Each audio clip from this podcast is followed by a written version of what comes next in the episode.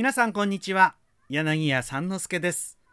以前書き溜めた原稿をもとにして今の心を織り込んでお届けするポッドキャスト題しまして三之助の落語のことでも話してみようかをお送りします。落語全般のさまざまなキーワードをもとにお話しします。第29回目。題しまして「寄せにご案内します」です。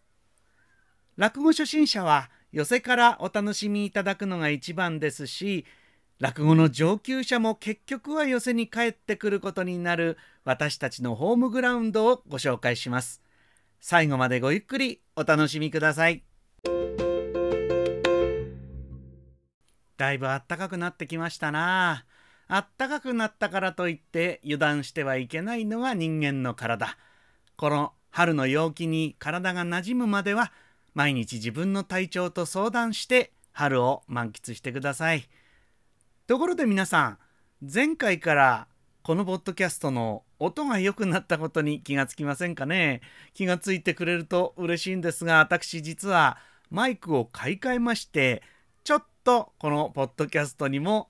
投資をいたしました。その投資した分だけのクオリティが上がるといいんだけどな。なんて思いながら今回もお送りいたします。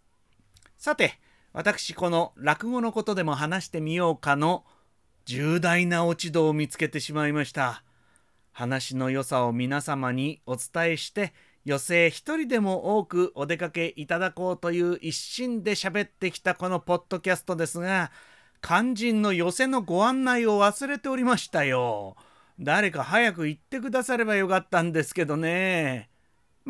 思い立ったが吉日。今回は寄せのご案内でございます。まあ講義的にですね寄せと言いますと話を聞かせるところは全て寄せと呼んでいいんですけれどももう少し本来の意味にズームいたしますと定石という言葉がございます。これは毎日営業している寄せの小屋を指しますね。皆さんの町の文化ホールなどで催されるなんとか寄せとかなんとか落語会なんというのはその日一日きりの公演ですが寄せ定石となるとそれこそ明けの元朝から暮れの晦日までいつまでもいつでもやっているという貴重な場所なんですね。江戸の町に寄せが誕生してから200年とちょっとになります。落ち着いて落語を楽しんでいただける場所があって初めて落ち着いて演じられる落語が生まれてきます。昔は今のようにテレビやラジオはありませんから日本人の娯楽というか東京人の娯楽の中心として多い時には200件近くの寄せがあったようですよ。軍団と言われる現在の講談の定石を含めると蕎麦屋やお湯屋さんの数よりも多かったと言われております。昔は夜席のみの寄せです。昼席はなかったんですね。晩ご飯をいただいてから寝るまでの時間、今ならまあテレビのスイッチにこう手が伸びますけど、えー、下駄履きで浴衣を引っ掛けて歩ける範疇に寄せがあったらみんなガヤガヤ出かけてって、えー、一つ話でも聞きますか？なんてんで小さな寄せがお客様でにぎわいます。時は流れ話し家の数が増えるのと同時に寄せの数が減っていきました。一人の話をじっくり聞くというものからたくさんの話し家が次から次へと多数登場して寄せの興行形態にも変化が生じます。テレビラジオに落語が流れ話に時間の制約が生まれるのもこの頃。世の中もだいぶ忙しくなってまいりますんで。ねなかなか長い話は聞いてられないというのもこれはもう正直なところでしょうな。寄せや話はいつも時代の流れに寄り添っていくんです。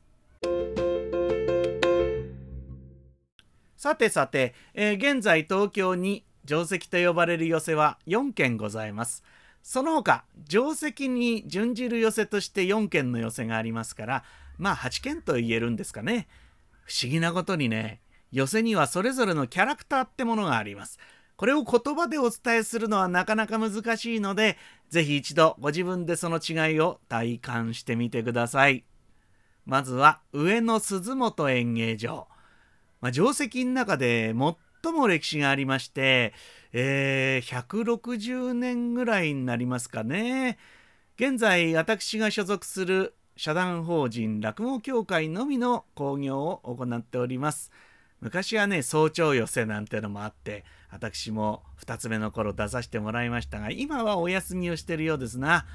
ビルの中に設置された音響の良いホール式の客席はゆったりとしておりまして上品な雰囲気です。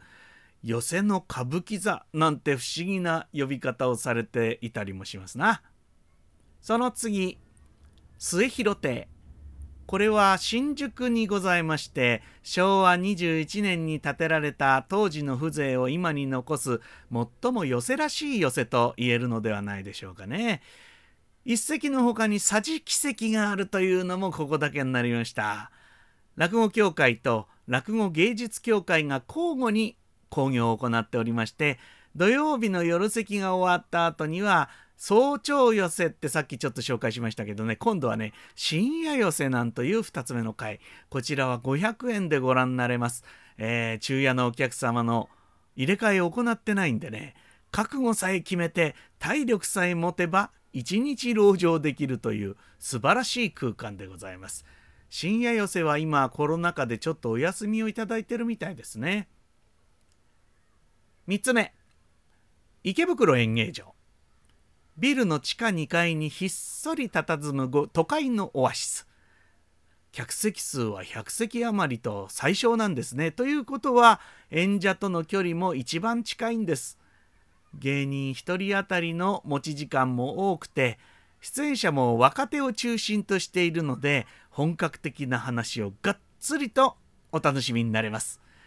落語協会と芸術協会の興行のほかに下関の夜には日替わりの落語協会特選会というようなまあ日替わりの独演会みたいなもんですな。こういうのを行っております。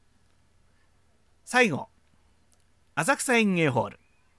場所柄まあ観光客も大勢押し寄せる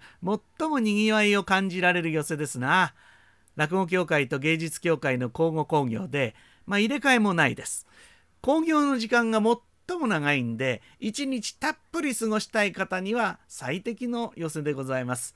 土日はかなり混み合いますんで平日のご利用がおすすめですが混み合っているガチャガチャした雰囲気を味わうのもまた一興と言えましょう。